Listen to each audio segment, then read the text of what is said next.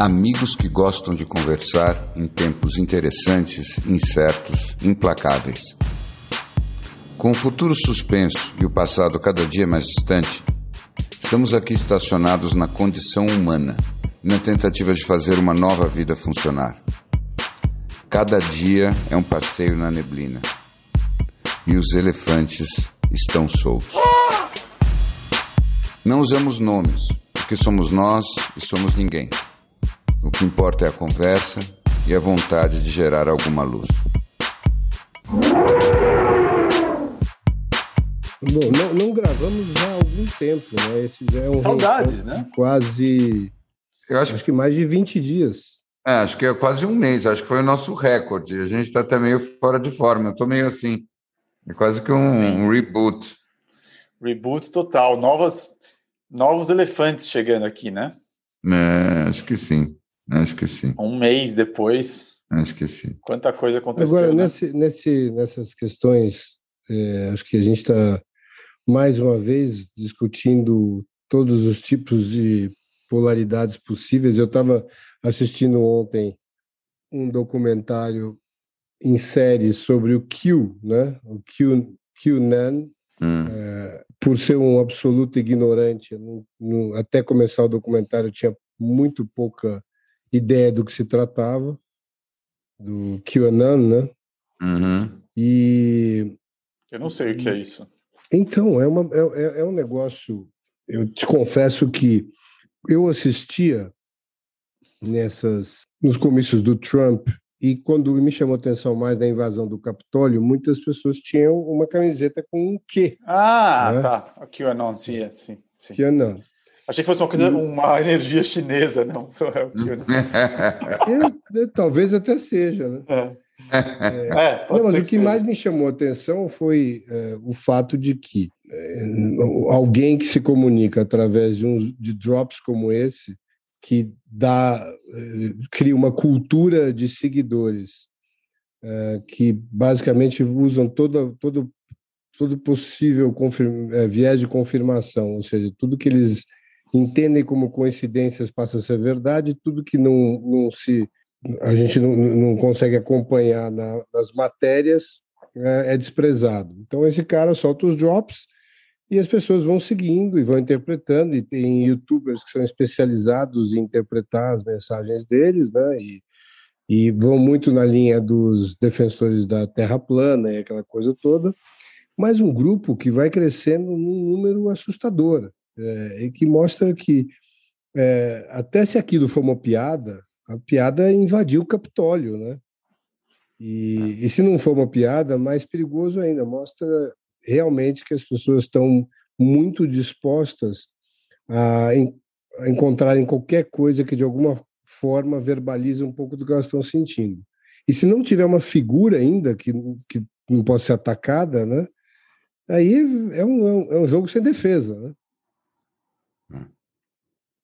É, eu, e... eu, eu acho que realmente é, o jeito que a gente avançou com, com as nossas paixões mais primais, né, mais primitivas, em forma de comunicação e interação com levou levou nosso nossa sociedade ou a sociedade deles que é a mesma coisa para um lugar meio que é difícil imaginar uma, uma saída é, simples, ou uma saída que não seja com algum tipo de, de conflito, né? Porque realmente o que a gente está acompanhando são os grupos cada vez mais intensos e isolados né, nas suas realidades paralelas e, e simplesmente essas pessoas elas entram em estados que a gente conhece, que são estados meio de, de seita, então, é. assim, quanto mais, quanto mais frenético você fica, mais você tem retorno com aquilo e... É o pertencimento, né? Mas é. É, é aí eu queria te fazer uma pergunta direta, porque está no seu campo, né? Não que, não que o seu campo seja limitado só Meu isso, campo quântico ou meu campo... É, então, por, isso eu já, por isso eu já fiz um disclaimer antes de fazer a pergunta. Uma, um percentual irrisório do seu campo, mas ainda assim dentro dele, que compreende praticamente tudo e todos. É um, é um campo que é partícula ou que é onda? É, todas quando a gente é, no momento que eu vou fazer um movimento para é, de alguma forma equilibrar o meu interno através é, de qualquer movimentação externa, eu já perdi o jogo. Hum. Olha, é, eu, eu te diria o seguinte: é, não, não necessariamente. Eu acho que para mim é coisa um pouquinho mais complicada. Eu acho que tudo depende da, da fonte da, do desequilíbrio inicial. Vamos começar dizendo assim. Então, se você tem uma, uma estrutura interna, um, um, jeito de funcionar por dentro que é inerentemente desequilibrado, como se você fosse uma roda excêntrica que está sempre perdendo o equilíbrio, é aí você tentar se equilibrar é, numa interação com o fora, sem dúvida, não vai funcionar. Na verdade, você vai ter um equilíbrio mínimo e você volta logo a se desequilibrar.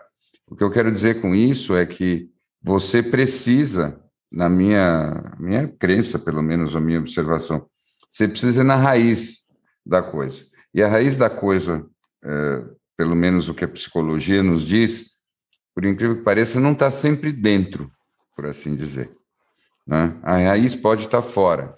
Então, vou te dar um exemplo. É, imagina o cara que está casado com uma mulher muito agressiva, que critica ele demais, que fica em cima dele o tempo todo, que coloca ele para baixo, e aí ele vira um, um grande budista, por exemplo. Né? O budismo dele ele pode ser muito profundo e pode ser muito genuíno, mas muito provavelmente tem coisas que ele está tentando resolver com o budismo dele que ele não vai conseguir resolver nem em 20 ashrams e 20 retiros de vipassana de 10 dias, porque ele precisa se divorciar. Ou pelo ele, menos. Ele precisa o quê? Não entendi. Se divorciar ou confrontar ah, a mulher. Entendeu? Você, você acha, você não acha que existe a possibilidade de dele se ele ressignificar o, a dinâmica que ele está vivendo com a sua mulher aí no caso agressivo e ele consiga de alguma forma tô, falando sobre o ponto de vista de energia aqui uhum. enfim uhum.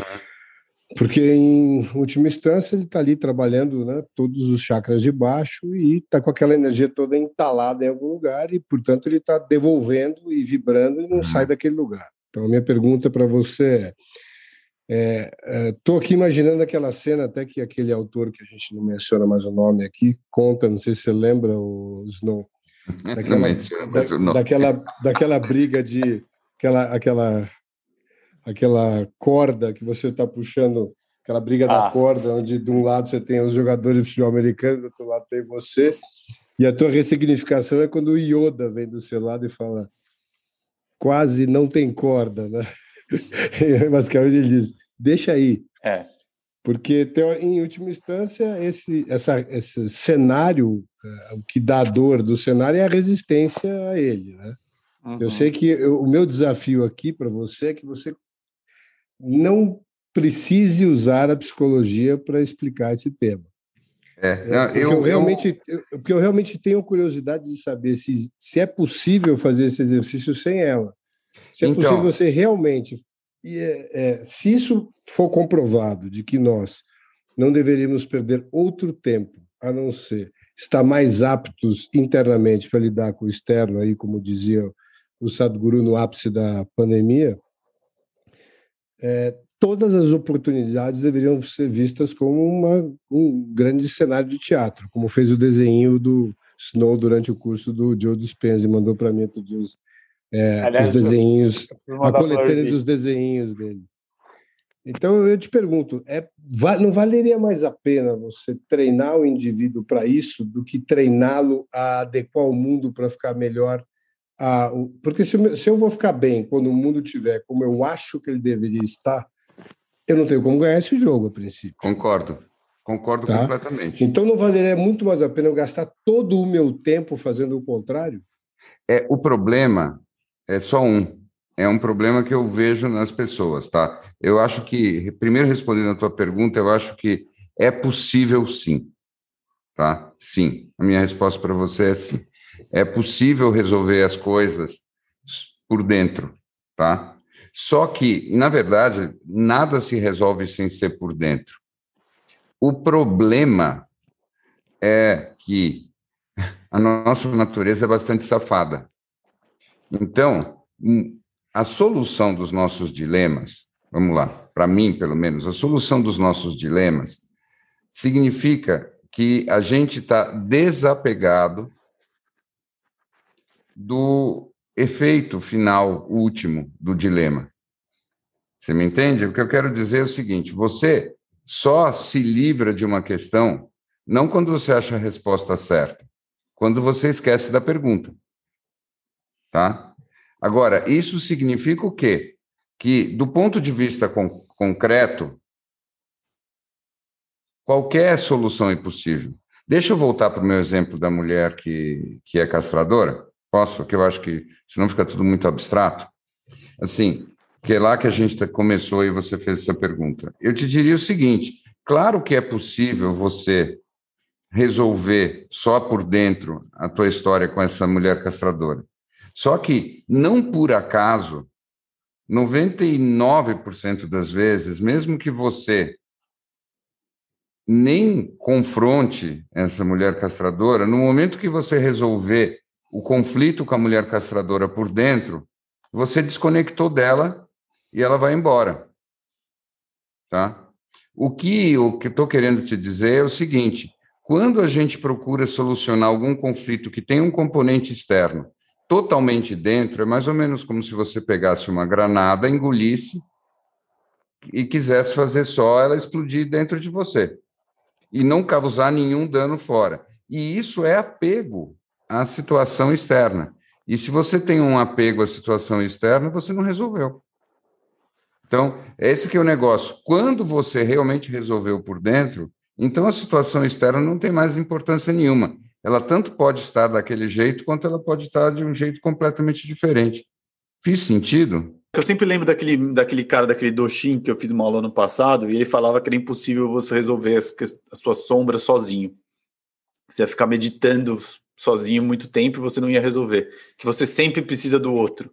E eu fiquei pensando se tem certas coisas, se não é o caso, aqui um pouco do que o Gol trouxe e do que você está falando, que no fim o outro está ali para te ajudar a resolver as questões. E que não adianta você sozinho entrar nessa nessa Sim. ideia de que você sozinho vai resolver tudo e daí como o Gol falou focar nessa ideia de que eu não tenho mais nada para fazer porque obviamente nesse caso seria o melhor a ser feito.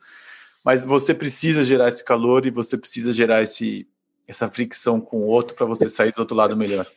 É isso, é, é, isso que eu, é exatamente isso que eu, que eu penso, até porque a gente tem uma educação, estava pensando, é, a gente é basicamente educado em cima da tese é, de determinismo newtoniano, né? Uhum. É, e a gente esquece que no meio do caminho, dali para frente, veio uma coisa chamada teoria do, do caos, que explica o porquê que não vem funcionando tão bem uh, a formulinha que a gente recebe quando, quando nasce e, e, e, vai levando a vida inteira, e que realmente, se você realmente não tem absolutamente controle uh, nenhum e, e as mínimas variações do mesmo tema levam a resultados completamente diferentes, você vê isso desde um, das coisas mais simples, como no caso do, do, do bater das borboletas da, da Amazônia, né? Sim. É, das coisas mais simples, imagine os sistemas mais complexos, né? E que é basicamente o que a gente está inserido. Então, se isso é tão claramente é, feito para ser caótico, é, é, quase que intuitivamente é, o cenário criado para que a, a sua função não seja ordená-lo, né? E, e sim interpretar e fazer alguma coisa com a interpretação. Hum, calma, aí que eu penso um pouco diferente. Eu acho que, que uma coisa é você dizer que o cenário é realmente caótico. Eu acho que nós concordaríamos em dizer que isso significa que não tem resposta certa. Né? Então, não é que você busca uma resposta certa na atuação. Mas se a gente fala como se fosse só uma questão de interpretar, o que eu acho só é que existe um risco da gente ficar numa posição meio, com perdão da expressão meio técnica, quietista, como se a gente ficasse só é, deixando as coisas acontecerem, como se a gente não fosse agir. E aí, é claro que a não ação é uma opção válida. Mas não mas é. Se a gente, a gente optar... não falou de não ação. Não, é, então, é isso, porque o que eu acho eu assim, acho que eu, quando chutar o balde, é uma prova para você mesmo de que você não tem mais culpa. Isso que eu acho que é o negócio. Porque a culpa, em relação a uma consequência, muitas vezes é justamente um apego, quer você tenha consciência ou não, em relação a uma situação que você acha que devia ser de um jeito ou de outro jeito. Então, o que eu acho só é que, assim, é, se a gente se liberta na consciência, a gente pode tanto agir quanto não agir. E pode agir de um jeito ou de outro jeito, e tanto faz, de certa maneira. Então, mas eu acho que a partir daí você, eh, até você chegar nesse ponto é, e você tentar entender da onde essa ação vai sair, é importante que ela tenha caído num lugar onde quase não existe tempo e espaço, porque se houver tempo e espaço passa a ser uma reação que passou por muito pouco filtro que não seja absolutamente todos os viés que você carrega, né? Pois é, mas é que aí que entra o nó da, da, do karma, porque do ponto de vista kármico, se você teve a reação por dentro, tem muito menos importância se você exteriorizou ela ou não. Aí eu discordo. Aí eu discordo. Eu acho que é eu acho que é absolutamente natural você, durante a tua formação, ir, forma, ir formando uma série de seriam os sans, sanskaras, né? todos esses, todas essas cicatrizes é, psíquicas, energéticas e tudo mais, e você, claro que quando você está diante de uma situação que ativa um desses lugares, você vai sentir alguma coisa. O que você faz a partir desse momento, que pode ser de imediato uma reação ou se você consegue de alguma forma elevar essa energia, ou de uma forma que não seja repressão ou supressão, ou seja o que for. Estou te falando isso porque eu acho que realmente é, são, acho que é um tema que, que, que vale a pena explorar, porque in, in, invariavelmente, se a gente todo dia está ouvindo e imaginando que alguma coisa que vai mudar vai nos dar um conforto é, que dá uma, uma impressão de ser permanente, está mais do que claro já que esse formato não está funcionando. E, a, e, o tempo que a gente tem gasto na outra ponta, que é nos preparar para entender que a gente veio dessa formação, a gente foi treinado para reagir desse jeito, a gente foi treinado para tentar mudar tudo que está fora, que nos, nos, de alguma forma nos, nos dê a impressão de que as coisas vão ficar bem. Né? E, e criar todo aquele sistema de preferência que é natural. É o que a gente ficar feliz quando as coisas estão boas e triste quando não estão e tal. E pouquíssimo tempo é gasto para se explicar como isso é impossível. E como esse jogo não se ganha. Esse jogo, sim, é o jogo que dizia lá o The Legend of Bangor Vane, né? Quando diz lá o, o acho que foi você colocou, não? Foi o, o rapaz colocou outro dia né? essa fala do Will Smith com o Matt Damon, que o jogo não pode ser ganho, só pode ser jogado.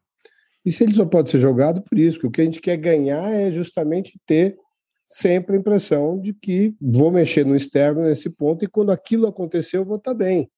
E é uma, esse é o verdadeiro é, gaiolinha do hamster. Né? É, é, pois é, mas veja, eu, é interessante porque eu concordo com tudo que você disse, sem, sem nenhum, sem nenhum porém, sem nada. Mas é que eu acho que a gente está falando de ângulos um pouco diferentes da mesma coisa. Você, você viu no, no começo do livro do Sadhguru, esse último, o Karma, o exemplo que ele dá, que eu não sei se é do Ramakrishna, dos dois amigos que iam para o bordel? É. Você leu essa história? Então, era, era disso que eu estava querendo falar. Uhum. Então, então, o que, que ele descreve lá? Dois amigos que vão juntos para um bordel, mas aí, antes de chegar, um deles diz: não, não, não, isso é muito.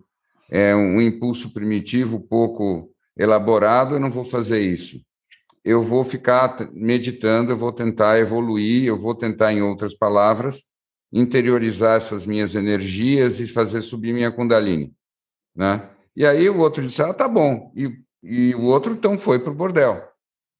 E o, aquele que não foi para o bordel foi lá para um, um, um, centro de Vipassana e ficou lá meditando. Mas ficou o tempo todo pensando: eu não medito direito, puta, será que eu não estaria me divertindo mais lá no bordel? E aí. Meu amigo está tá tendo o tempo da vida dele, né? É, aí o que, o que me chama a atenção, e que eu, de certa maneira, entendia já mais ou menos assim, mas aí o Sadhguru falando a partir do karma, para mim foi uma tremenda validação, é, foi ele dizer que o primeiro que vai no bordel não está acumulando karma nenhum. E o segundo que foi meditar assim, ao contrário, está. Por quê? Porque ele, na verdade, ele está ele, ele tá pensando numa coisa ao invés de fazer, ele está reprimindo a ação, e, na verdade, se ele está pensando se aquilo está lá dentro, ele reprimia a manifestação externa disso e se levar numa outra direção, gera mais karma do que o contrário. Tem, tem, acho que tem até uma, uma satsang que eu ouvi uma vez do Ramdas, que alguém pergunta para ele se qual era a visão dele sobre o vício na masturbação. Hum. E ele dizia assim: o, o, o vício na masturbação em si é praticamente é, inócuo, não tem, não tem problema nenhum, né? A culpa que você sente sobre o seu vício, é. esse sim que te gera karma. É isso. Acho que é mais ou menos da mesma linha. É. Então, mas, o interessante mas, de pensar que a ação em si não gera karma. Então, né? mas eu acho que isso você está falando a mesma coisa. O que eu estou tentando.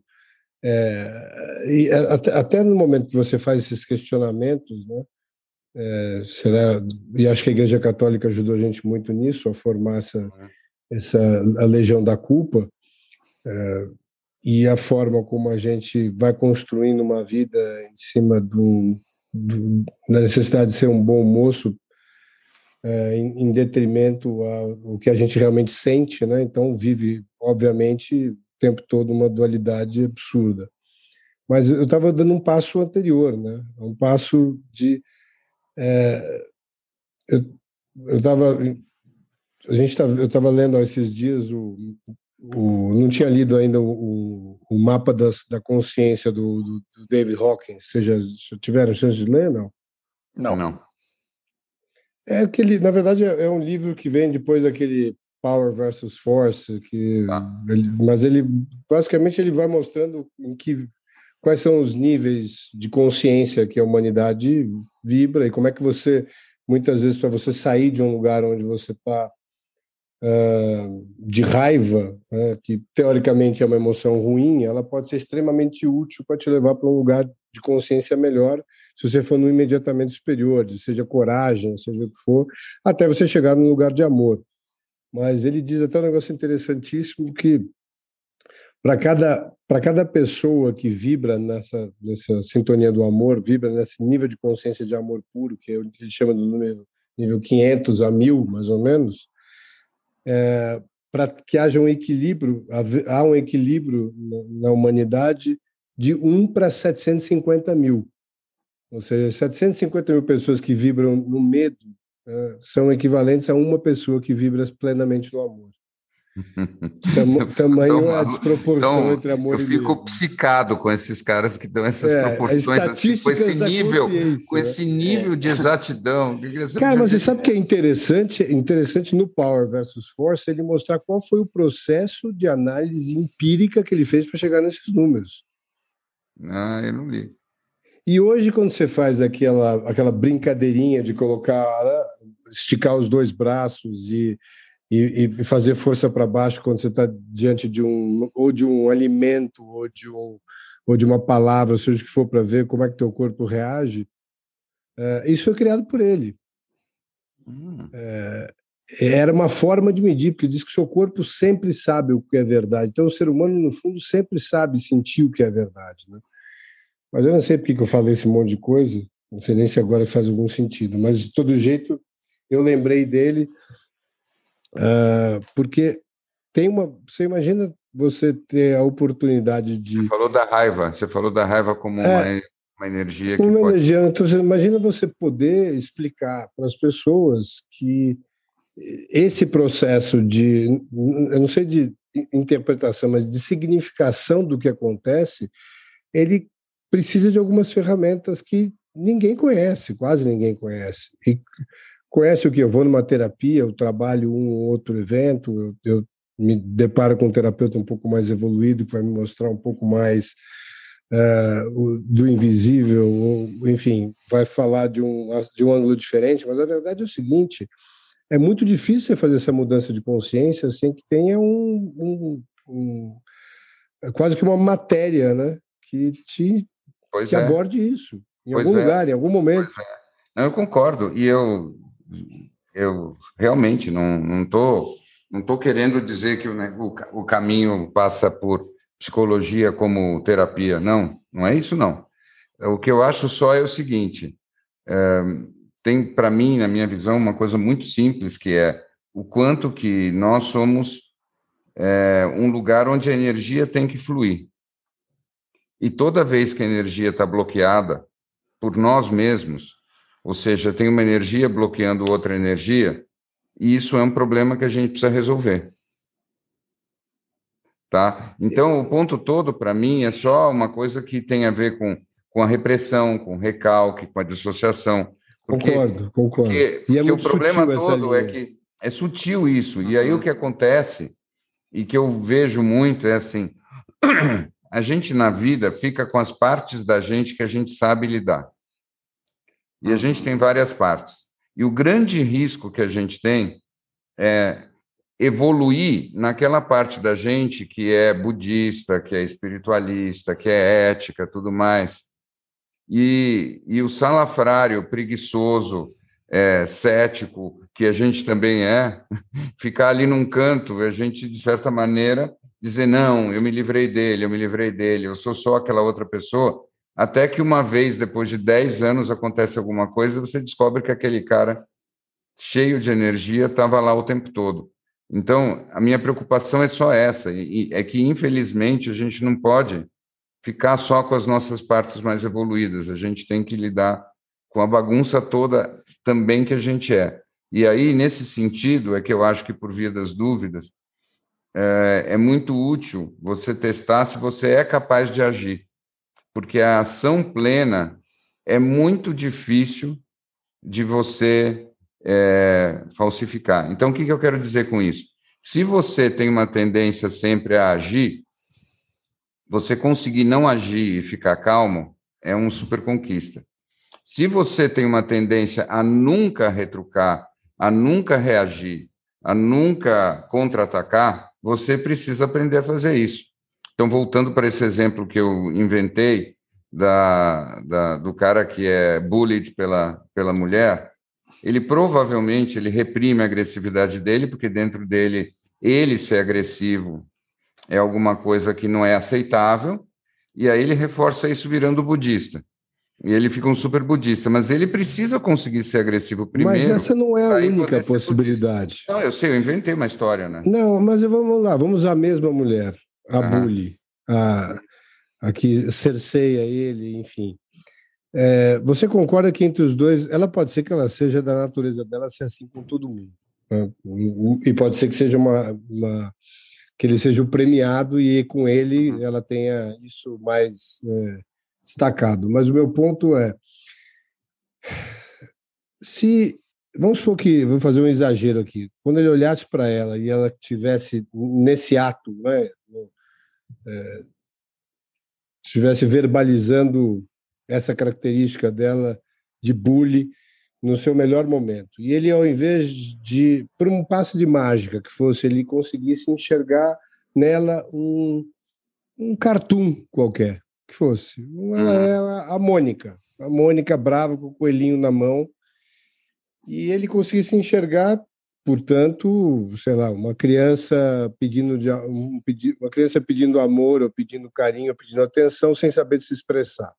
Aquilo dentro dele certamente ia mudar completamente a forma e a energia e o canal neural que existe nele em relação a ela. E muito provavelmente, se isso se mantivesse por um tempo, ela não seria mais com ele um bully, porque aquele modus operandi não funciona mais, então talvez não tenha nem necessidade de existir. E provavelmente ela se transformaria também. Uh, ou ela sairia andando, ou ele ia sair andando, fala, pô, não tem mais por que estar tá aqui, enfim. Uh, o meu ponto é, é, esse, esse, essa forma de enxergar desse jeito que eu usei o cartoon como uma referência, e que o Joey fala tanto que é você, numa meditação, você voltar para um outro corpo, esse outro corpo é um corpo que não tem nada da bagagem é, vou chamar de julgamento ou, ou os preconceitos todos em relação às dinâmicas é, neurais que existem entre você e os outros, e enxerga aquilo tudo novo. E, e, a partir daquele lugar é construído um novo canal neural que pode criar as relações completamente diferentes. E, e aí você me diz, talvez antes do cara se separar, é, talvez tenha esse trabalho para se fazer com todas as relações que a gente tem e todas as situações que a gente está é, inserido. Então, gostei muito do exemplo que você deu. Eu vou, eu vou te dizer como é que funciona na minha experiência, tá? Aí sem, sem ficar querendo pontificar teoria nenhuma, mas na minha experiência é assim, ó. Isso que você está descrevendo é a gente preso numa polaridade, tá certo? Assim, os nossos problemas são a gente preso numa polaridade e a gente tem a outra polaridade. Muito bem. E aí você tem aí, a gente estava dando esse exemplo da mulher que é o bully e você é o bullied, né? Uhum. E aí você está nessa polaridade. Muito bem. É, o, o que minha experiência me mostrou é assim: a gente pode transcender a polaridade só na consciência, tá? Mas a gente não transcende a polaridade simplesmente percebendo que a polaridade é uma ilusão. A gente primeiro, deixa eu só terminar. Primeiro na consciência a gente precisa fazer o quê? A gente precisa entender e se experimentar no outro polo também, conscientemente, nem que seja por uma vez. Então é o seguinte, então esse cara que está lá nessa situação que eu descrevi, ele precisa perceber como, de um jeito passivo-agressivo, ele também é agressivo com a mulher no silêncio dele ou no encolhimento dele, e que ele está brigando com ela também. Então, ele tem que perceber que a agressividade dele, ainda que ele não a exerça, é dele e por isso ele está grudado nessa mulher agressiva. Tá? Então, ele tem que se ver no outro lado também. Aí, depois disso, ele pode transcender. Mas ele não pode ficar de um lado e transcender a polaridade. Isso nunca e vi. Se, Tá, é, pode ser que você esteja usando um exemplo, uh, é, mas eu, eu queria então voltar até a razão pela qual eu citei o Hawkins aqui.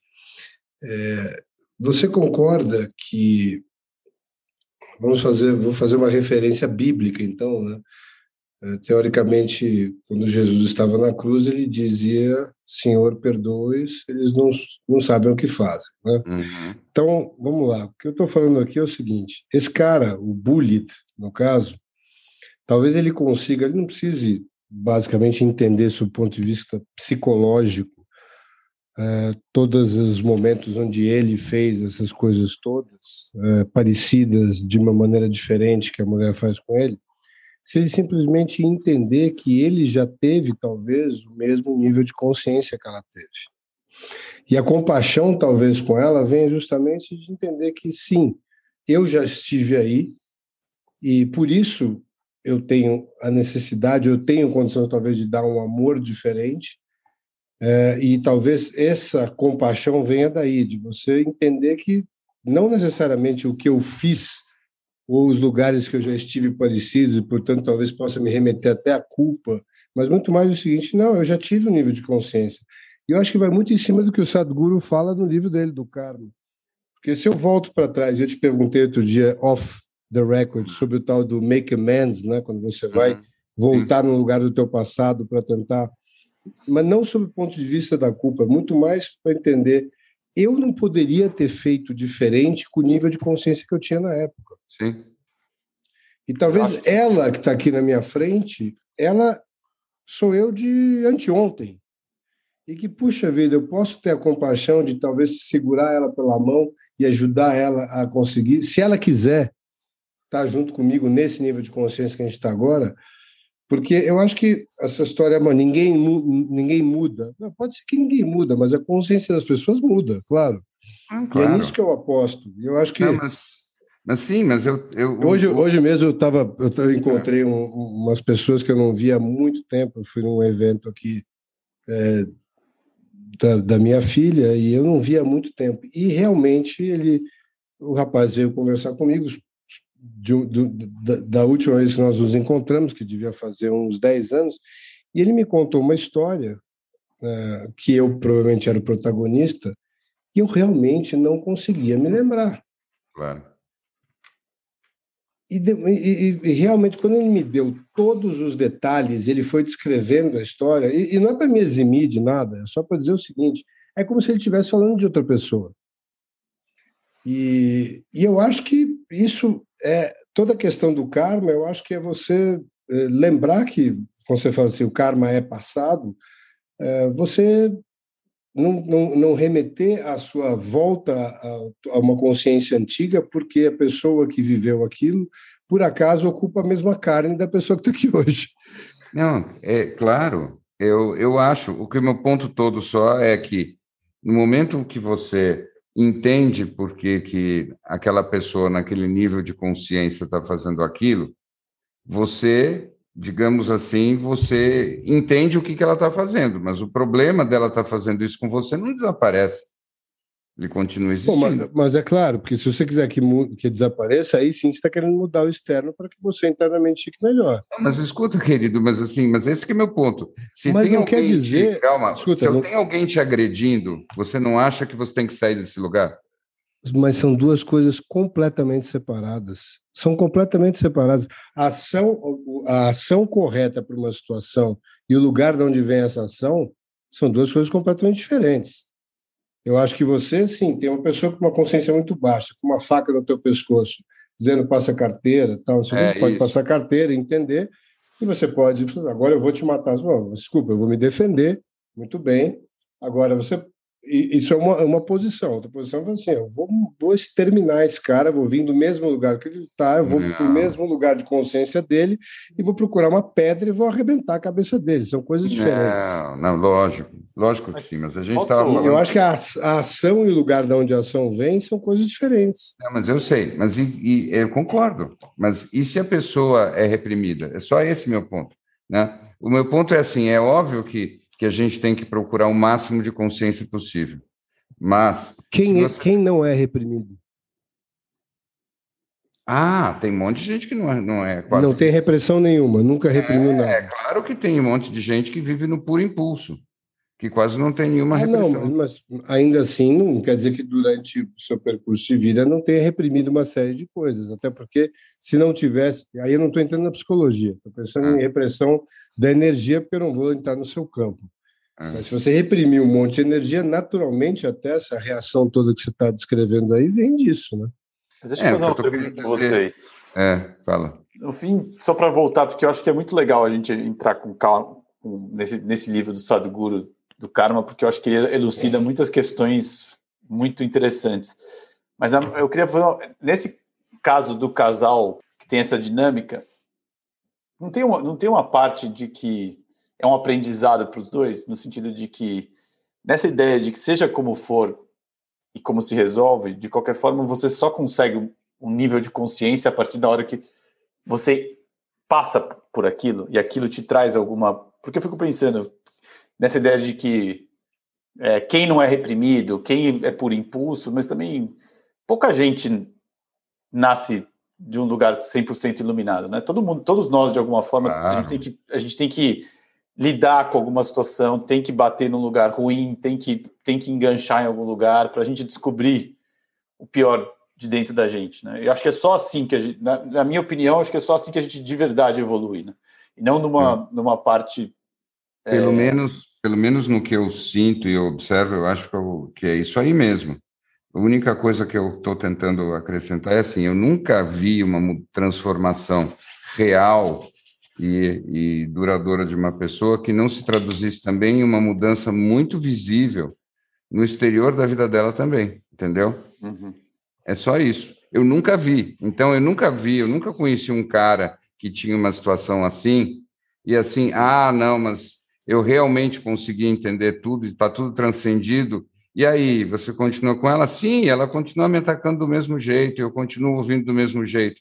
Eu nunca mas, vi mas essa eu pessoa que ter transformado. Que, aí que vem a ação. Eu acho que a ação desse lugar onde é, você pode ter a compaixão e a tua mudança de consciência pode pode afetar todo o seu entorno, como pode não afetar em nada, pode afetar de uma maneira as pessoas demorem anos, principalmente dentro de um círculo familiar, demorem anos para quererem acreditar que houve uma dinâmica. Muitas vezes, quando você muda alguma coisa em você, na tua consciência, o que o outro sente, a primeira reação que ele tem é que ele perdeu um espaço que ele tinha da tua atenção por mais que fosse perniciosa a relação e a forma de ter tua atenção, você mudando a consciência, ele, ele, por isso que você mesmo diz, volte a um fim de semana com a família, que isso tudo se reacende, porque a necessidade de ter você de volta a todo custo.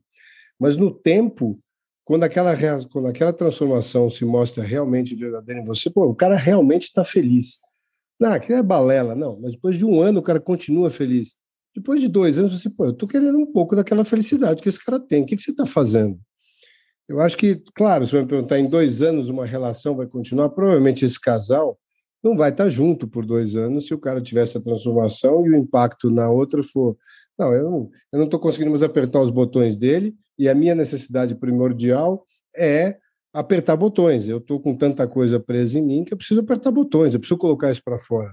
Né? Quando você vai entrevistar lá o psicopata. Bem, é isso, que... mas aí você vai dizer por que, que a mulher não está mais ficando com o cara. Mas a minha pergunta para você é: um cara que mudou desse jeito, por que ele continua casado? Bom, o meu ponto é, é eu não estou analisando o fato dele continuar ou não casado.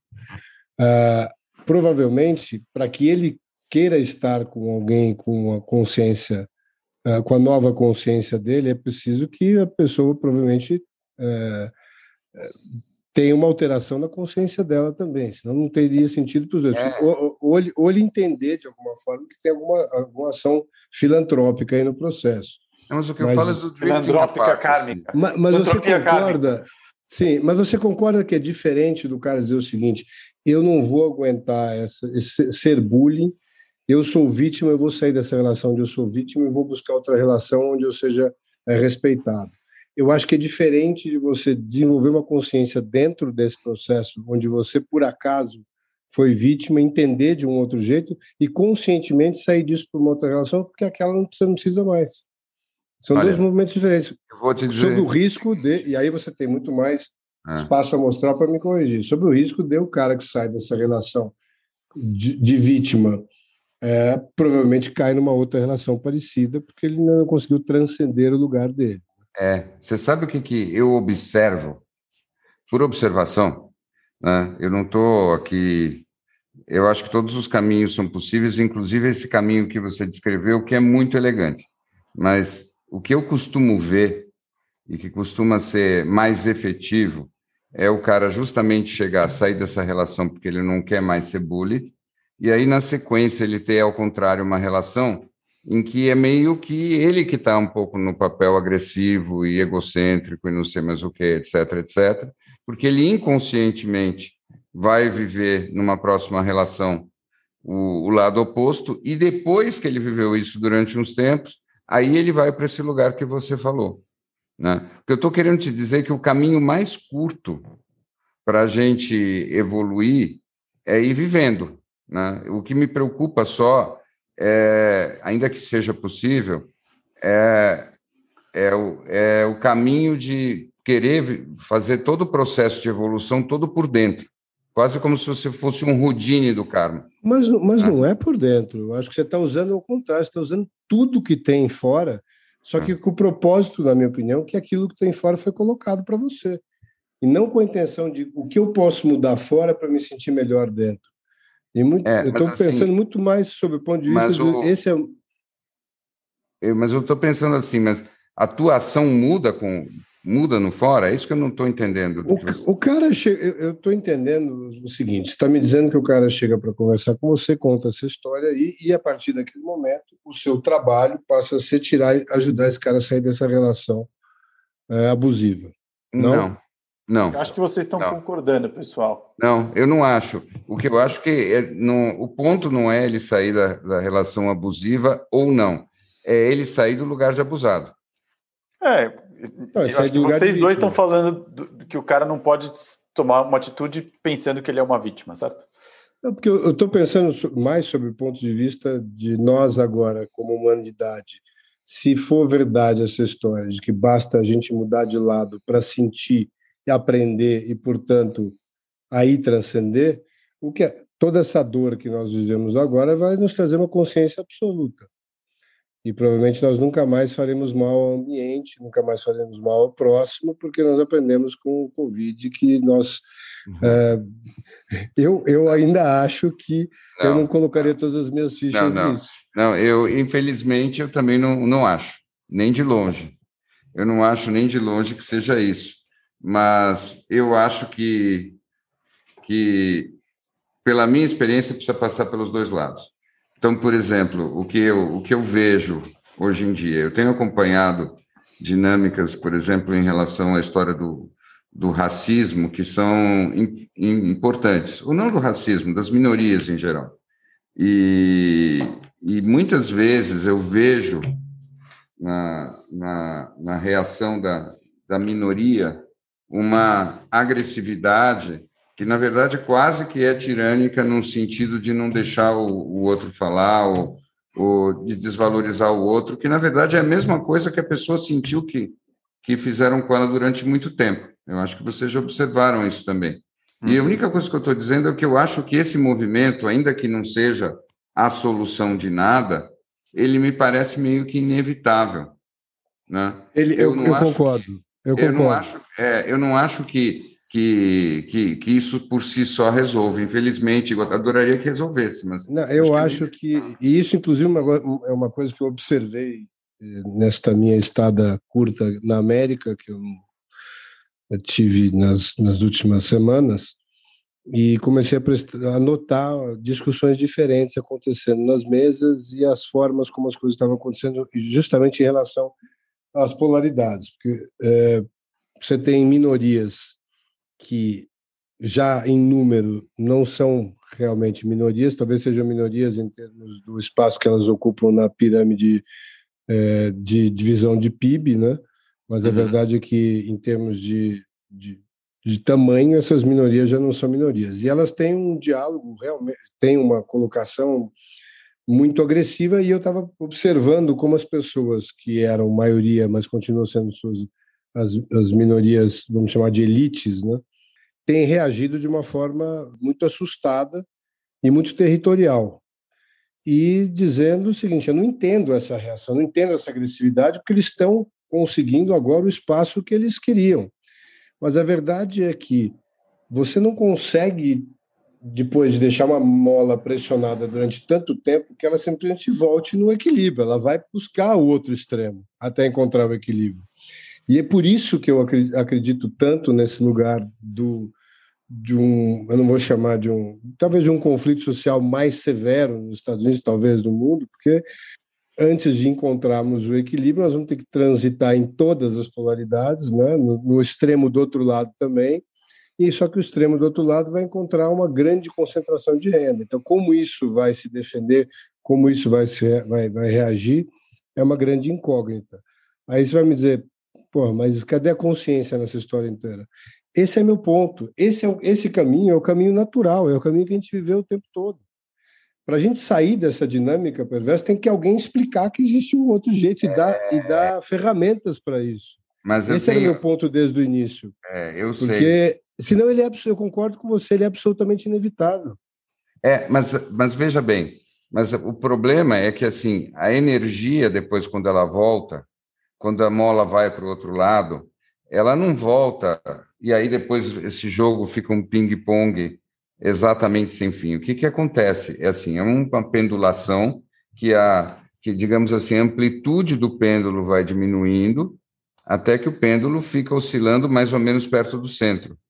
Na minha, na minha cabeça, é só aí que, que você realmente transcende e evolui. Quando você está equilibrado, nas polaridades. O que eu estou dizendo só assim, pegando uma imagem sua, a imagem da mola.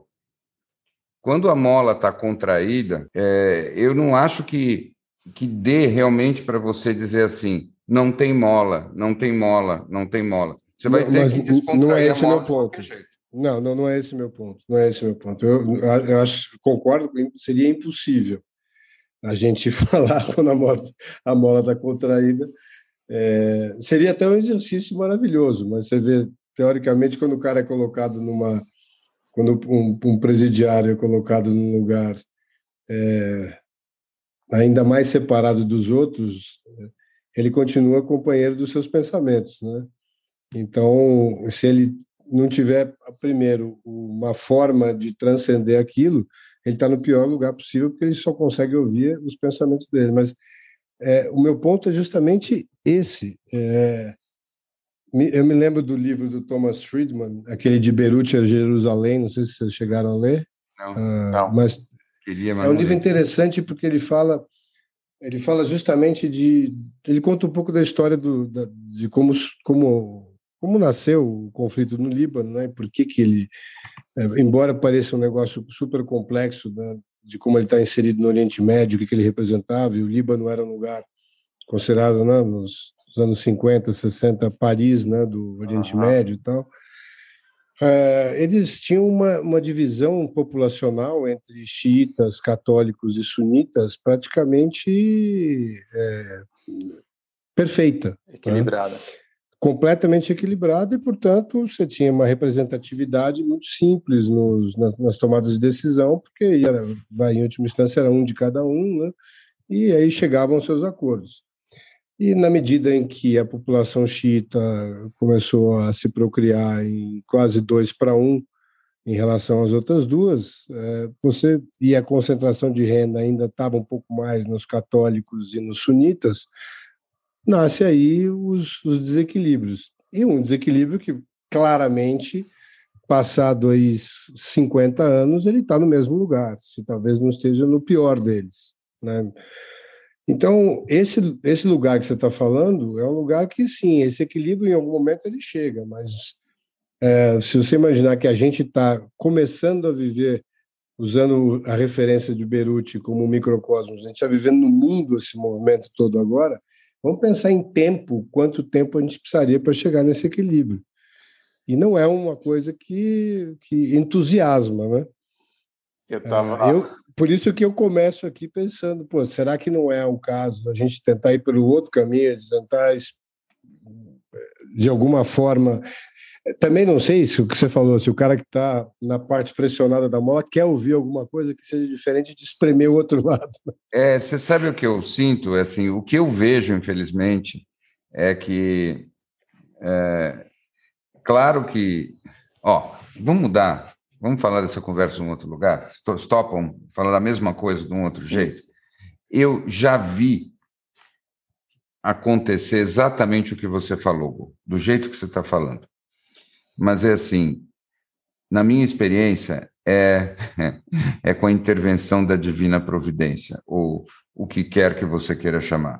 O que eu estou querendo dizer é que é, o jeito da gente ir se resolvendo sem uma ajuda espiritual externa continua sendo a gente encontrar de alguma forma um lugar de mínimo equilíbrio, porque nesse mínimo equilíbrio entre as polaridades a gente consegue dar um salto de consciência e, e evoluir.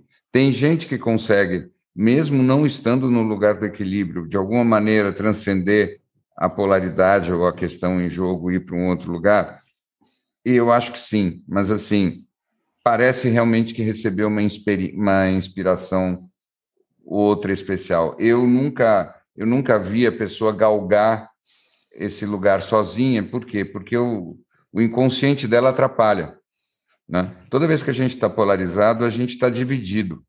Né? Então, tem uma parte da gente que, que está do outro lado e ela sabota ou briga com a gente tudo mais. Então, eu nunca vi. Eu queria, eu quero eu, acreditar no que você falou, eu só nunca eu, vi. Eu, eu não, aí, aí eu sou obrigado a discordar de você, porque eu já vi, é, e eu acho que o que talvez o que falte é, talvez eu não, não, sei se vi, é, é, mas eu já acho que já experimentei isso. Eu acho que o que falta é, é que as pessoas conheçam o, o modus operandi de, de, disso tudo dentro da, da, quando a gente fala da nossa formação, da nossa educação, no momento que você nasce, você é educado e criado dentro de um parâmetro que diz o seguinte: olha, você tem que buscar ganhar ali, ganhar ali, ganhar sempre, ou que se não for isso, a tua sobrevivência vem em primeiro lugar, do, sua e dos seus,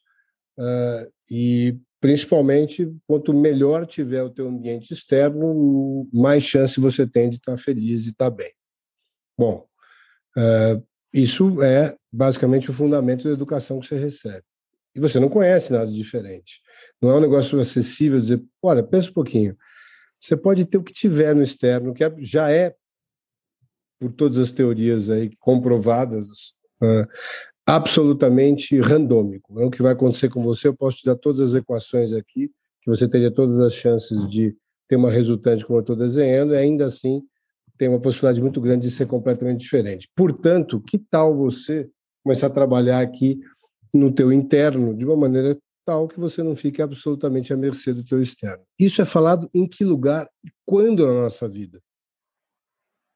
Nem é um assunto, né? Ah, bom, não, não é um tema. Não é um tema. Não é um tema. Então, e, você me disser, eu sou, é claro que eu concordo com você que com o que a gente tem hoje aí, é muito difícil que, que exista um caminho como eu estou discutindo com você, como eu acho que seria mas, uma possibilidade. Mas você me desculpe, eu, eu, eu, eu, eu não concordo que não tenha. Assim, o, o cristianismo bem colocado, por exemplo, sempre foi isso. O budismo bem colocado sempre foi isso. A gente teve milênios em que a gente tinha grande parte da população dispondo de uma tecnologia para fazer exatamente isso que você falou. E ainda assim, o nosso processo de evolução continua indo aos trancos e barrancos. Né? Se você for pensar, assim, o que está acontecendo em Mianmar agora? Você está vendo. Desculpa, aonde. É, é, eu não sei aonde. Talvez a gente esteja assistindo um cristianismo diferente. É, eu nunca ouvi uma reza de nenhum parente meu que não fosse pedindo algo para si e para os seus. Mas então, mas então, aí é que está. É, então, eu, eu, nunca, eu, tudo bem, não, eu nunca vi sim. um budismo, talvez, mas, que escuta, tenha ensinado de forma é que, tá. Durante muito tempo teve cristianismo de verdade em outros lugares. Isso que a gente tem aqui é uma coisa completamente diluída e já deturpada há séculos. Eu concordo com você. Mas o cristianismo tem dois mil anos como linguagem. Quer e, dizer, e, mais, talvez, talvez mais ou bom. menos uns, uns 150 anos que ele começou a entrar em decadência total, mas antes ele era bem de verdade. Eu diria o contrário. Eu acho que ele deve ter tido uns 150 anos de sucesso no início. Depois ele entrou em derrocada. Hum, eu acho que teve muita gente, muitos autores cristãos que você lê lá no século XVII, mesmo no século XVIII, que são bem de verdade. Até porque eles, os autores são, sem dúvida, mas as interpretações do que disseram esses autores é que viveram seus caminhos e, e separados. Budismo, e o budismo, por exemplo, que foi, foi religião dominante e é religião dominante durante séculos e séculos e séculos em tantos países da Ásia. O que eu estou querendo te dizer é que é, eu, eu só discordo do seguinte, né? eu acho que a nossa educação de hoje em dia, né, que você vê na maior parte das pessoas, sobretudo no Brasil, ela é exatamente isso que você descreveu. E eu até te digo o seguinte: em boa parte de, de outros lugares nas Américas ou mesmo na Europa, talvez em grande parte do Ocidente hoje seja assim. Mas eu não acho que essa sempre foi, esse sempre foi o discurso que a, a humanidade teve ao seu dispor. Eu acho o contrário. Eu acho que durante milênios, pelo contrário, a vida exterior era vista como uma coisa completamente sem importância e você só buscava a paz interior para atingir a única coisa que interessava, que era o céu. E ainda assim, a gente desenvolveu do jeito que a gente desenvolveu. Quer dizer, o que eu estou querendo te dizer é que eh, eu, eu concordo com o que você disse só. Eu só não acho que a questão é que falta isso ser dito. Entende? Não, eu não acho que o buraco assim. é mais embaixo. Eu acho que o buraco é sempre mais embaixo. Não é um problema de falta de linguagem, ou falta de explicar para as pessoas, ou mesmo falta de simplesmente meditar. A, a, as pessoas são do jeito que são, não apenas porque elas não tiveram uma educação melhor. Eu acho que vai muito mais além disso. Posso... Nós somos complicados mesmo. Não é esse um pouco do porquê a gente está aqui?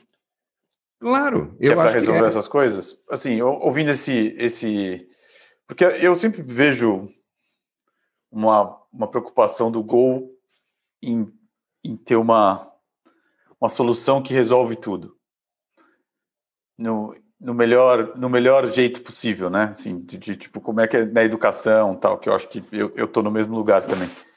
Mas no fim, eu sempre vejo você vir num lugar de falar as coisas, a gente pode ter tecnologia, a gente pode ter isso, a gente ainda vai estar tá batendo nas mesmas questões. No fim, a gente está aqui um pouco para resolver tudo isso, né? Assim, eu estou tentando simplificar aqui porque eu acho que também para a gente não ficar no. Eu vejo bem, não. Eu, eu só acho o seguinte, não. Eu acho que a gente tem solução. Não acho que, veja, não estou querendo dizer que não tem solução. O que eu acho só é que eu não acho que o nosso problema é, é a falta de meios melhores, entende? Eu, nesse ponto, eu sou mais Jordan Peterson mesmo. Uhum. Né? Eu, eu, eu, eu, vejo as coisas mais como ele vê. Eu acho que, que, que a gente tem um lado, é como se fosse assim, a gente tem um lado que é contrário à evolução. E esse lado, ele vai descobrir um jeito de fazer o jogo contra a evolução, independente de qual interface a gente usar. Então, é, a gente vai ter que fazer o trabalho duro e ele é mais ou menos equivalente qualquer que seja a interface que a gente usar. Agora, isso supondo que a gente vai estar num processo evolutivo. Tem muita gente que nunca entra realmente, dê para a gente ver num processo evolutivo, né? Que fica andando em círculo, claro. Né? E muita é, gente fica no mesmo lugar. Eu fico. Eu estava ouvindo esse, esse livro do, do Karma. Uhum. Eu queria juntar dois aspectos da conversa de hoje aí de vocês, um desse, dessa história das minorias. Ontem eu estava vendo aquele documentário que chama Coded Bias. Não sei se vocês já viram. Não. É basicamente uma, uma moça afro-americana que percebeu que a, o rosto dela não era verificado pelas câmeras de, de surveillance porque era um rosto, era um rosto negro. E, e daí isso dá, dá sequência a uma toda a história de que os algoritmos hoje são racistas. E daí eu fiquei vendo esse, esse filme pensando como a vida está complexa, né? A vida já é complexa, a gente já tem essas questões, enfim, e obviamente, e, e o filme vai longe nisso, e o quanto os algoritmos que fazem tudo e nos mostram tudo, eles, eles já têm uma predisposição racista, enfim. Isso só para complexificar. E hoje eu ouvindo esse livro do Karma do Sadhguru, também o, Sadhguru contando as histórias do Karma, eu falei, gente, realmente, quando você resolve evoluir, tem um nível de complexidade nas coisas que chega a ser cansativo, né? O que, que eu estou querendo dizer? E daí ele mesmo, nesse jeito genial que ele tem, uma hora que ele fala, é por isso que a solução é o amor, né? Não importa de onde você estiver, se você não quiser acumular karma, é a sua intenção amorosa. E eu acho que isso talvez ninguém esteja explicando por aí. Né? Por mais que a gente esteja, nós seres humanos, a gente não vem com manual de a gente tem uma máquina que a gente não sabe nem como funciona, ninguém explica para a gente como é que é, e a gente, isso que o Gol falou é muito verdade. A gente só continua complexificando, complexificando, complexificando, e a única coisa que a gente tem para fazer é viver de uma forma amorosa e entender o que significa isso, porque de resto está ficando mais complexo todos os dias, né? assim, e não vai ficar menos complexo. Então, eu acho que justamente quando você é uma, né, quando você quando a sua vida ou você vive, vira uma pessoa muito complexa, é natural que você só enxergue soluções complexas. Como eu, infelizmente ou felizmente, sou mais simples, eu sou obrigada a não encontrar uma solução que resolva tudo, como você disse, mas de buscar simplificar as coisas, buscar simplificar as soluções. E eu acho que uma das coisas que me vem muito à cabeça é o fato de que nós temos vícios e o nosso, nosso principal vício é o vício nos nossos pensamentos. Isso é um fato. E acho que isso é uma coisa que não se discute. Eu vejo, eu, diferentemente de vocês, que tenho filhos e veem filhos adolescentes e vou acompanhando isso muito de perto, é, quando você começa a falar um tema desse, eles não têm ideia do que você está falando. Né? E é extremamente libertador entender que você não é o seu pensamento, que você. E não estou falando de uma doutrina Sim. ou de uma religião, estou falando de uma conversa, estou falando de um diálogo que podia estar tá entre a trigonometria e a história da arte. É uma conversa de dizer, escuta, você está vendo esse ruído todo que está ouvindo aí e todas essas é, todas essas esse fluxograma de possibilidades que você criou para o teu dia, para o teu mês, para o teu ano e tudo que você está imaginando que todo mundo está falando a seu respeito e tal. Então, funciona desse jeito na tua cabeça. É, tem um lugar para você se libertar disso, tem um formato para você sair disso, para você não ser escravo desse vício. É, tem um comando aí que vai além do comando de entrar nesse vício, que vai te ajudar, inclusive, a sair de outros vícios depois, que são mais, talvez é. mais ou menos difíceis, ou mais do que isso, talvez te dê a chance de não precisar entrar num vício, de precisar de ir para uma droga para poder fugir desse pensamento louco, fugir dessa realidade que é a tua cabeça. É, é desse lugar que eu estou dizendo que vale a pena explorar mais e que talvez não tenha sido falado Uh, pode, ter, pode, estar, tá, pode tá no budismo, pode estar tá no cristianismo, mas certamente para o mundo que a gente está vivendo hoje, esse tema, que é um mundo mais complexo do que era o mundo dos últimos dois mil anos, ele talvez precisasse estar sendo falado de um jeito mais claro e não é difícil de se falar, porque eu imagino que as, as, cabeças desses jovens já estejam mais prontas para ouvir essa conversa do que talvez as nossas e dos nossos pais e, e as outras gerações anteriores. Gol, mas posso te fazer uma pergunta? Eu concordo hum. em, gênero, em gênero no migral que você está falando. E você sabe o quanto eu concordo com isso, enfim. Agora, a pergunta é, por quê? Né? Assim, claramente, essa libertação, né, não, assim, eu não vou nem entrar num papo de é, interesses de uma sociedade que deve, né, em que todo mundo tem que ser um parafuso e uma porca, tal. nem vamos entrar no, no, no, no é, começar aqui um fiapo de mais uma teoria da conspiração, mas de fato isso não está presente né? E por que que não está presente? Assim, assim, assim claramente para a sociedade que a gente tem hoje, certo? Assim, para a forma como ela evolui, para a forma como as coisas acontecem, para assim, o, que, o que a gente chama de meritocracia, o que a gente chama de hierarquia, o que a gente chama de autoridade, a forma como ela funciona interessa a, a sociedade que a gente criou, né? e a gente é parte dela. E eu fico pensando, por que será que essas crianças e nós não tivemos acesso? Porque nós somos frutos de tudo isso, né? Eu, eu tenho para mim que eh, a gente sempre, quando as, as, poucas vezes que a gente teve acesso a isso, por curiosidade, por ir buscar, por procurar, a gente ainda sempre se deparou com a ideia de que isso era quase que mutuamente excludente ou exclusivo em relação a, chamada outra viva, outra vida ou as outros, os outros princípios que a gente tem. Então, no momento que eu começo a olhar para dentro, então, eu vou me enfraquecer do lado de fora, eu vou abrir mão de tudo isso que eu conquistei, que, que, que com tanto esforço, com tanta. É, se você estiver na dor absoluta, claro, isso aí é trocar uma coisa por outra seja mais simples, mas eu acho que tem uma confusão muito grande, de, ainda assim, de achar Uh, o que, que eu vou ter que abrir mão para poder acessar esse outro lugar? Né? O que, que eu vou estar tá perdendo para ganhar isso? Não sei se você concorda, Bi. Olha, eu, eu concordo sim. Eu, respondendo um pouco aquilo que o, o, o Snow perguntou, eu tenho um pouco a impressão de que, de que nós estamos evoluindo e que agora essas coisas estão começando a aparecer como um saber. Né? Então, eu acho que esse saber ele estava já embutido, como eu estava dizendo, em outras tradições, mas essas tradições religiosas elas eram uma maneira de expressar conhecimento que eu acho que não devia, não serve muito mais. Né? Religião é um, um tipo de conhecimento que que tem sempre misturado um monte de coisa que mais confunde do que esclarece, né? Então, então, eu acho que tem uma grande virtude nos, na, nessa possibilidade de discutir essas coisas todas, como você está dizendo, de uma maneira muito direta. E aí eu acho que isso faz parte da nossa educação e eu não podia concordar mais quando quando eu vejo você enfaticamente defendendo que a gente devia ter aula disso na escola desde muito cedo. É, é, é exatamente tudo que eu acredito. Né? E eu acho que, por isso que eu sempre falo assim, por exemplo, aquele desenho divertidamente, aqueles desenhos da Pixar, o divertidamente, ou Soul, eu acho que são, são coisas absolutamente revolucionárias e, e que deviam estar no currículo escolar de todo mundo. Né? Eu até já brinquei com vocês, eu acho que as pessoas hoje em dia deviam assistir Soul uma vez por ano, como, como quase como se fosse um, o especial de fim de ano do Roberto Carlos, deviam assistir Soul também.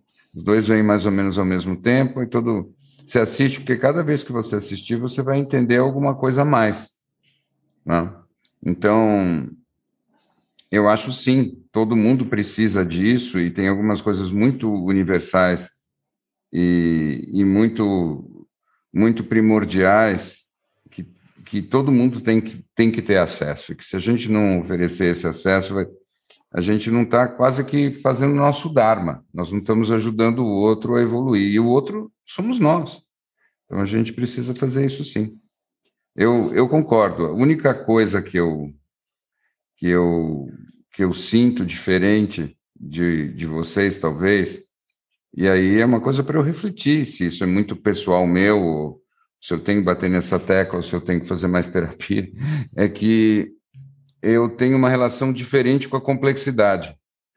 Né? Eu não acho que a complexidade é um, é um problema. Né? Eu acho que tudo que eu, que eu já vi sobre a verdade, à medida que a gente vai se aprimorando em qualquer expressão da verdade que seja, ela vai ficando mais complexa, ela não vai ficando mais, mais simples, entendeu? A não ser quando, quando você está falando de um contato com a realidade que transcende a mente. Aí sim. Se a gente está falando de um, de um contato com a realidade, que é aquele contato primordial, que transcende todo e qualquer pensamento, aí a gente está falando do, do, do, ponto zero, do ponto ômega, do, do nirvana. Aí sim. Aí não tem nem sentido falar em complexo ou simples. Mas é, é aquele negócio quando você vai usar a linguagem, quando você vai expressar, você está no reino da mente. E aí o que, que eu sinto? Eu sinto que à medida que o que o que, que você vai avançando no caminho, você tem coisas mais complexas para dizer. Porque senão é quase como se fosse o seguinte: sabe aquela coisa do poder do agora? É, é um livro que eu adoro. Agora é muito curioso, porque Muita gente acha que entendeu o poder do agora sem ter lido. Né? Quando você pega Até porque é difícil agora... passar das, depois das dez primeiras páginas, fica É porque, mas isso que é ironia, né? Porque fica você complexo. acha que é um livro, é um é. livro de autoajuda muito é. simples, dizendo assim: fica no aqui e agora, viva no presente. É. é só isso. Não viva no passado, não viva no futuro. Agora, o pobre do Eckhart Tolle, quando você vai lá ver o livro, é assim: ele é um alemão chatão que está falando de nuances que são complexas. Aquele livro não tem nada de simples, mas eu acho que é um livro muito bom. Então, o que, que eu acho? Eu acho que, que é como a música, é como todas as outras coisas. A gente começa com, com os building blocks, a gente começa com a, a linguagem simples, mas à medida que a gente vai avançando no caminho, enquanto a gente estiver usando linguagem, é, ela vai se complicando mesmo. Para além disso, existe o silêncio. E o silêncio é sublime, o silêncio é maravilhoso, o silêncio não é nem simples nem complicado. Ele é. Agora, tudo que vocês estão falando, eu. Claro que eu concordo. Eu só acrescento mais uma coisa. Eu tenho a impressão, isso eu queria saber se vocês também acham. Eu tenho a impressão que tudo está muito acelerado hoje e que essa aceleração do nosso tempo faz o nosso tempo ser diferente dos outros tempos. Eu tenho a impressão de que todas aquelas sequências de experiências necessárias para o nosso crescimento estão acontecendo numa velocidade muito mais intensa, quase como se você tivesse a experiência de várias vidas numa vida só. Aí, aí vem a história do Hunt for the Zero Point, porque a, a teoria que esses caras que estavam estudando a energia da antigravidade, né, uhum. que, enfim, sem querer entrar muito a fundo a isso, é, chego à conclusão que um dos itens que a gente fala, mas não conecta, né, quando a gente fala de era de aquários, essas coisas todas, a gente subestima de que essa consciência criadora ela evolui independente da evolução da nossa consciência individual. Esse é um baita. Esse é o negócio. Essa é história é boa. Essa, Mas explica essa. um pouco melhor fala isso. Mais, fala mais, É, porque... Desenvolve. Você não solta uma bomba dessa e é. depois é. Recolhe. O que, que, é esse negócio de antigravidade? Não, eu, eu, eu, acho que o antigravidade nem, nem é tão relevante, porque a antigravidade, no caso, é o. Acho que o, o, esse, esse cara que escreveu o livro do Hunt for, for Zero Point, que é o, a caça ao ponto zero, é, que conta essa história do, de que já existiria nessa tecnologia, que também está no, nesses documentários. É, o, o Unacknowledged, uh, que está no, estava no Netflix, agora está na Apple TV, que fala dos que os discos voadores que aí estão já seriam discos voadores não de outras galáxias, mas da Lockheed Martin e da Boeing, né? Uhum. Mas o ponto é quando esses caras começam a, a falar dessa tecnologia, eles estão falando de alguma coisa que, que vai muito além de tempo e espaço da forma que a gente conhece e, portanto, muito além de mover matéria com matéria aqui, com essa frição, com essa dificuldade toda, e fazer isso de um lugar justamente usando uh, essa frição como como um, um, um, ponto de fonte de energia, né? Mas mais do que isso é se essa a consciência que que cria isso tudo, que cria esse enfim, pode ser a partir do Big Bang ou Big Bang, o que você quiser dizer, o que você acreditar, ela, ela é uma consciência experiencial que experimenta os diferentes é, formatos de vida através de cada um dessas, cada uma das nossas consciências, de cada uma das nossas vidas, de cada um dos, desses caminhos que nós, Avatar, estamos vivendo aqui e que retroalimentam essa consciência dessas experiências. Portanto, todas elas são é, são a vida se, se desabrochando na tua frente. E essa consciência tem um caminho de estar, tá, possivelmente, sempre num processo evolutivo. Do mesmo jeito que as galáxias, que o universo continua crescendo, se expandindo, essa consciência está se expandindo. Então, independente da gente, dentro desse microcosmos de consciência que é o indivíduo, é, achar que está querendo é, buscar um caminho ou outro para expandir essa consciência mais rápido, tem uma coisa que vem que é que você chama dessa velocidade mais rápida, atropelando a gente um vento de polpa, de cauda, de, no, no mastro principal, que diz assim, você vai de, de um jeito ou de outro. Você vai, um, vai quebrar esse paradigma e viver um outro lugar, porque você faz parte de uma consciência maior e essa, sim, esse ponto antigo não faz mais sentido aqui. É, pois é. Então. Não sei se eu expliquei é... Na verdade, com todo eu confundi. Amor, eu acho que você não explicou, mas ficou lindo. Você contou como é. é explicação é mais complicado, mas, mas mais difícil também. Agora, o que eu acho assim, essa velocidade, essa energia e a consciência se manifestando e evoluindo, ela causa turbilhões, ela causa vórtices, ela, ela causa como se fosse assim um, um sorvedouro de energia aqui ou ali, a gente causa um monte de turbulência, vocês concordam? O que eu, tô, uhum. o que eu sinto é que nessa aceleração e nessa energia aumentada, a coisa funciona para os dois lados, tá? Eu acho que tem muita gente evoluindo muito rápido, mas também tem gente involuindo. Tem gente que está pegando o spin na direção contrária. Né? Eu não sei se uhum. vocês eles conseguem se relacionar com essa observação. Uhum. Então, eu não acho que o resultado todo é que toda a humanidade está evoluindo. O que eu acho que está acontecendo é que muita gente está evoluindo muito e tem algumas pessoas. Mas eu não disse isso, não. Eu não disse que todo. É, ao contrário. Ao contrário, eu acho que até se parte dessa expansão de consciência a experiência do máximo da polaridade seja necessária, é importante, inclusive, que ela aconteça exatamente como está acontecendo. É, também acho. Não é. diz que a consciência está evoluindo, diz que ela está expandindo.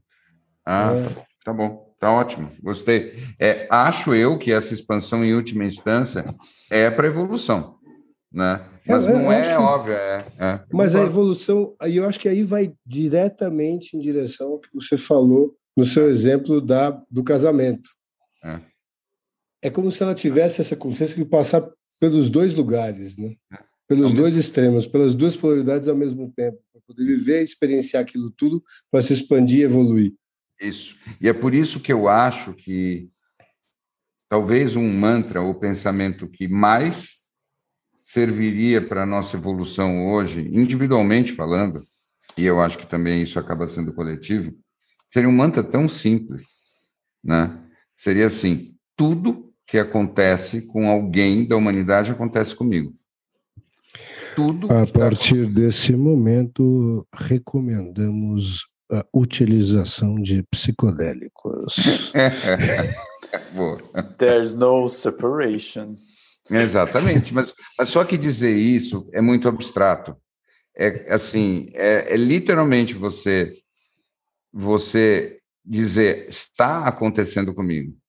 Nesse exato momento eu estou passando fome, nesse exato momento eu estou morrendo de Covid, nesse exato momento meu filho está nascendo, nesse, nesse, exato momento eu estou tendo um orgasmo, nesse exato momento. Mas, mas, isso, mas isso é mensurável, isso é mensurável, é, Mas de verdade, nós não, como é que a gente não está?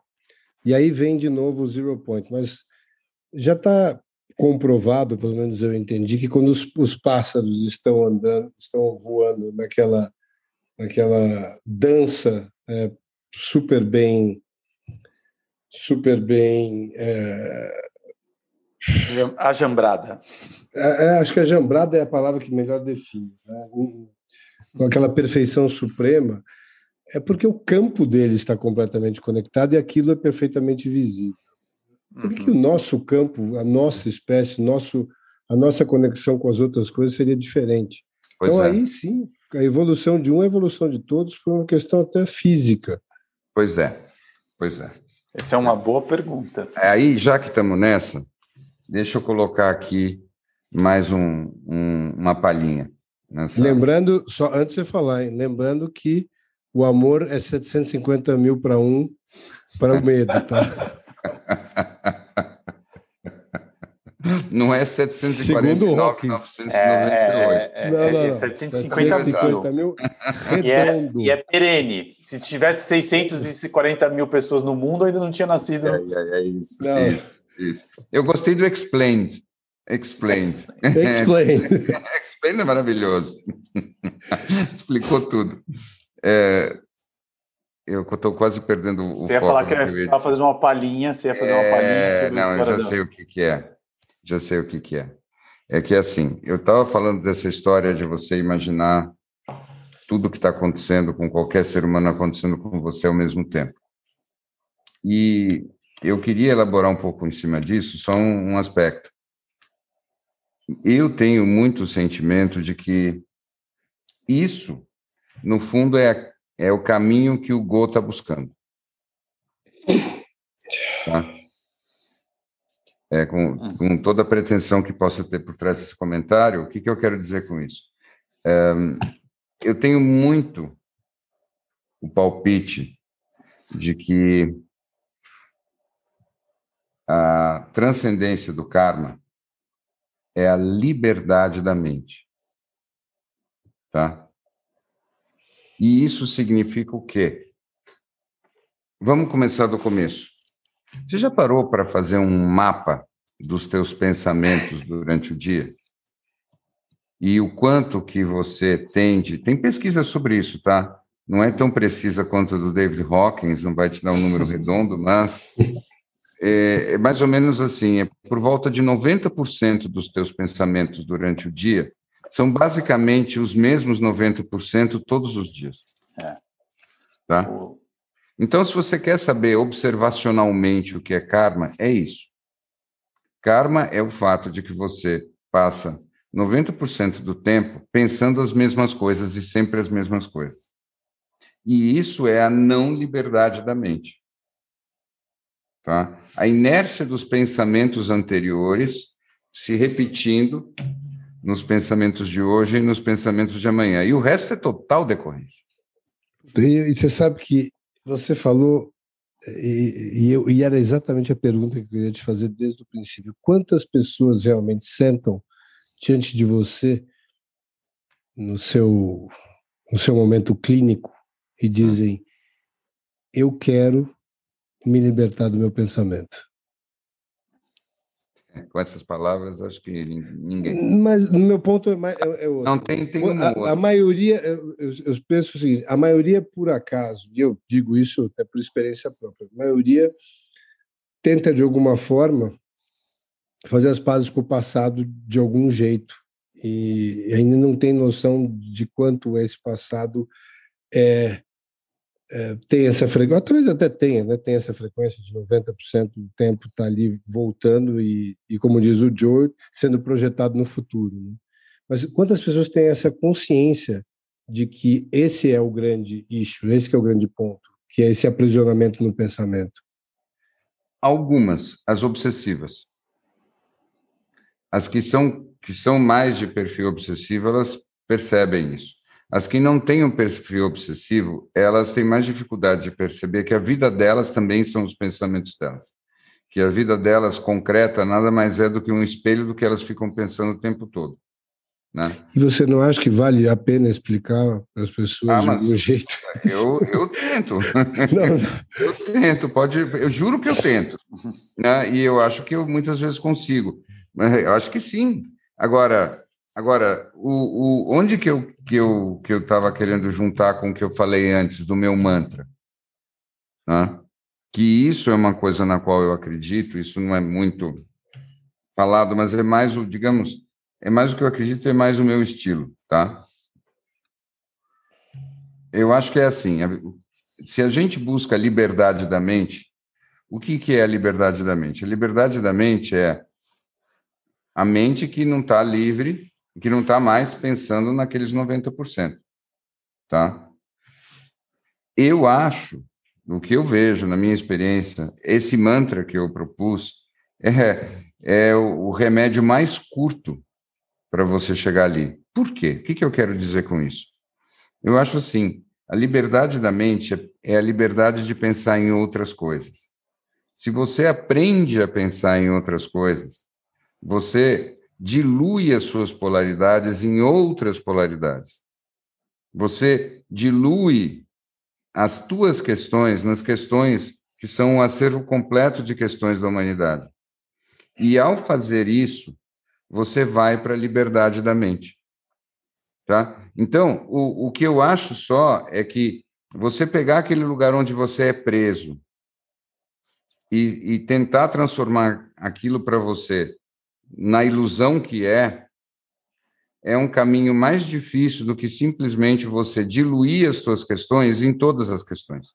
Quando você faz isso, quando você consegue sentir aquilo que acontece em volta de você, como se tivesse acontecido com você, você não precisa necessariamente resolver a tua vida pessoal. Você não precisa necessariamente se preocupar em transcender o teu karma. Você simplesmente entende que você compartilha do karma da humanidade inteira. Você compartilha dessa aventura de consciência, que é a aventura de consciência da consciência. Como se tudo fosse um grande coral e você fosse uma voz. E você simplesmente, se você escutar o concerto inteiro, se você escuta todas as vozes ao mesmo tempo, inclusive a sua, você está diluído no todo. Você não precisa entrar num processo de simplesmente ficar dizendo por que, que eu estou sempre falando a mesma coisa. É simplesmente você desviar de você. Então, o que eu quero dizer é que simplesmente é, a arte de você conseguir pensar em outras coisas e falar em outras coisas é um grande processo de cura e transcendência. É, eu, eu para simplificar um pouco o que você está falando, eu faria um mantra muito simples. Para você poder ser o herói, é preciso que alguém seja a donzela em perigo e é preciso que alguém é, ofereça perigo à donzela. Uhum. E você tem que se sentir simultaneamente o dragão, a donzela, o herói, o cavalo né? a árvore, tudo. Ou, ou, ou basta, basta você entender que os outros dois precisam existir para que você possa existir como herói. É. Isso tem uma frase nesse livro do que o Sadhguru fala que eu achei espetacular, que ele fala: "Eu acho provável que você consiga viver os seus sonhos e eu não acho isso nada demais. O que eu quero é que você não tenha sonhos." e eu achei essa, fra essa frase define tudo isso. Eu vou usar uma outra do, do outro que foi temporariamente banido deste podcast e ah, diz o seguinte: ah. você só estará realmente liberto dos seus pensamentos quando você for profundamente agradecido ao seu passado. Linda frase, né? Linda frase. Acho que essa frase é maravilhosa. Agora, eu queria fazer um momento importante para a gente falar do de um dos melhores audiobooks que a gente falou aqui no, no, a gente acabou não comentando, a gente comentou entre a gente que é uma das maiores surpresas de audiobook. Você ouviu, Larry B, o Green Light? Não, não, esse não, não deu. As maiores passou. surpresas de audiobook, quem diria? É, porque a gente fala muito de todas as, né, do Sadhguru, de todos aqui os nossos, os nossos preferidos. De repente vem esse autor, o Matthew McConaughey, McConaughey é. Com... Que se não fosse o audiobook, eu acho que eu não teria aprendido a pronunciar o sobrenome. Eu dele. também, é, exatamente, porque a gente lê e não sabe Matthew falar. McConaughey. McConaughey. Com esse audiobook simples e tão tão que conta da vida dele de um lugar é... um, dos, um dos melhores contadores de história que eu já conheci. Porque ele uhum. prova como ainda, como ainda é eficiente e a forma, ainda é a forma mais eficiente de se comunicar através das, das histórias. Das histórias. É, e, e, eu acho que a gente está falando audiobook porque, enfim, o livro é contado por ele, só que como ele é um excelente ator, é muito divertido. E eu acho que. Ele tem um sotaque único também lá do Texas. Um sotaque espetacular. Deve ser uma coisa realmente para ouvir em inglês. É, é, infelizmente, é, infelizmente, infelizmente faz muita diferença. É, ler o livro e ouvir esse livro é toda a diferença do mundo.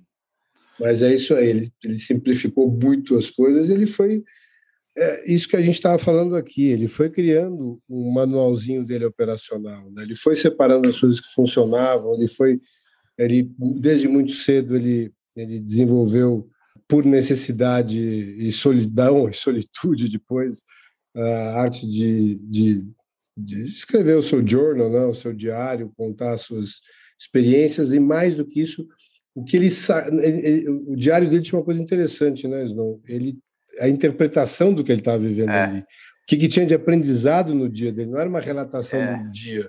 É, o que, que, eu aprendi aqui? Qual que é a sacada para mim? O que, que, eu levo daqui para frente? Note to self, né? Exatamente. Note, é, note to self. É. E, e é o que, de um jeito ou de outro, que, o que pelo menos eu tento fazer aqui, embora tenha sido mencionado aí hoje por vocês não como uma solução que resolva tudo. Mas foi num lugar é. bom, você achou que era num lugar ruim? Eu não, achei, eu, eu, um elogio para você. Mas assim, foi falar assim, cara, você, você quer resolver, você tem uma, uma busca de, de é, tentar. Queremos todos. Queremos é, Não, eu, eu, eu acho que tem uma coisa que é a gente tentar fazer o nosso caminhozinho, porque uhum. claro que não funciona igual para todo mundo, mas na medida que a gente tem essas sacadas e essas. Uhum. Uh, até porque em algum momento, eu acho que vocês não se depararam ainda com essa situação, mas eu sinto que ambos ainda vão vocês vão ter que contar essa história para alguém. Né? Vocês terão pessoas que talvez você seja, espero que até lá não seja mais o pai responsável pela educação dos filhos, né? mas por enquanto ainda é, no primeiro momento, um dos principais. E você ter um manualzinho desse, um, olha, isso aqui funcionou comigo, tenta esse caminho aqui, vai por ali, que não seja é, que seja experiencial de verdade, tudo que você viu, leu, ouviu, sentiu e viveu, né? É, é isso que a gente acaba querendo desenvolver um pouco aqui. Sim, para mim o mais bonito desse livro do Matthew McConaughey é a improbabilidade do livro. Eu acho que esse é o, é o mais interessante de tudo. É, é o quanto aquele cara que nasceu de uma família do Texas bem, bem peculiar, vamos dizer assim, o cara conseguiu levar uma vida examinada, conseguiu aprender, conseguiu entender o que funciona para ele. Ele não, assim, ele, tá zero, ele não fala de, absolutamente de um lugar de quem sabe alguma coisa tal, mas o, ele conta o caminho dele o, e o quanto o caminho dele é interessante, bacana e, e conecta com de outras pessoas. Né? Não tem nada mais universal do que isso, né? Você é, muito lindo. E ele, ele faz, eu acho que ele faz com, com maestria é ensinar como ele conseguiu exacerbar o que ele tinha de bom, que veio de bom de fábrica, e como ele conseguiu transformar o que era teoricamente ruim em aprendizado. Muito bom. Muito Já que bom. estamos falando de, de livros, eu comecei um outro, estou ainda relativamente no começo, mas eu vou dizer que há muito tempo um livro não me desperta expectativas tão, tão boas. E você vai se surpreender, Snow. É o último livro do Jamie Will. Rapture, The Capture. É, Recapture the Rapture. Rapture the... O, re, o Recapture the Rapture. Recapture ele, the Rapture. Ele, ele, ele é bom. Esse livro, eu vou te dizer, ele começa como uma sinfonia de Brahms. É ele mesmo? Começa assim, ó, todos os instrumentos, uau, né? E assim, as primeiras 20 páginas eu não eu, eu simplesmente assinaria eu não mudaria uma palavra. É mesmo. Eu fiquei um pouco é, decepcionado ele, com ele, né? E a, e a, pretensão da continuação do livro, assim, é grande. Assim, então, me, me, desperta uma profunda. Uau! Uau! Bom você me falar isso. Ele é muito bom com as palavras, ele é um cara muito inteligente, muito articulado. Eu acho que eu fiquei um pouco decepcionado com ele.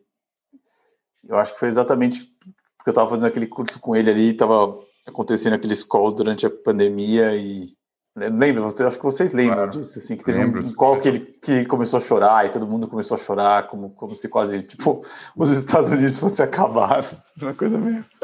Uhum. Putz, foi um... Tem uma coisa que eu, que eu tenho percebido cada vez mais, já ao longo dos anos, acho que a gente já conversou isso aqui, é o quanto, no fim, por uma questão de mercado, os que empacotam melhor são os que mais impactam a gente, que no caso são os americanos. Então eu acho que o Jamie Will é um cara que empacota as coisas muito bem. Você vê isso no caso do Ceiling Fire, uhum. e você vê a história do Flow tudo mais. É. Ele é um cara que empacota as coisas muito bem. Aliás, ele é gênio nisso, acho que. Eu... É. Não, eu acho que sim. Agora, isso que você falou tem uma grande verdade, mas também é o seguinte, né? Cadê os outros?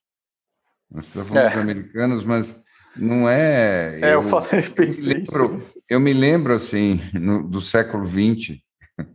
Eu lia no, no século XX muito, aliás, muito mais do que eu li no século XXI. E, e tinha muita coisa para ler que não era americana. Mas hoje em dia diminuiu muito, né? Eu não sei, os, as pessoas estão. Tão... É, eu acho que eu sou bastante vítima dos algoritmos no fim eu acabo engatando uma leitura na outra, daí eu ouço uma, sabe, uma dica, eu acabo ficando, assim, obviamente que tem os grandes clássicos, tem, mas eu acho de coisas de gente pensando essa modernidade. Não ficção, não é. ficção contemporânea, assim, é, é, é. quase tudo americano, né? Tem um é, outro então, inglês. isso. E cadê? Cadê os franceses, os alemães na não ficção ah, contemporânea? Está tá muito vazio. Aliás, né? por falar em. Então, podemos trazer um inglês aqui, que é o Greg McEwan, né? Com Effortless, que eu acabei de uhum. escutar. O cara que escreveu o Essentialism. Eu ah, achei. bom, né? Cara, esse cara é muito bom. É meio manualesco, né? É. Assim, tipo, diquinhas, mas assim, cara, porque ele fala. Assim, eu vou fazer um. Vou falar o que ele fala porque é muito bom. Ele fala que ele fez o Essentialist, né? Que ele começou essa história que é o essencialismo e quase virou uma religião e ele ficou rodando o mundo fazendo isso. E o que aconteceu com ele? Ele teve um burnout. Uhum. E basicamente ele teve um, um, insight numa daquelas aulas de falar assim: o que você faz quando, quando tudo é essencial e você tá ferrado? Né? E eu achei esse belo insight. E aí ele escreve esse livro que é o Effortless, né? Que é como é que você é o sem esforço, né? não sei como é que vai ser chamado em português.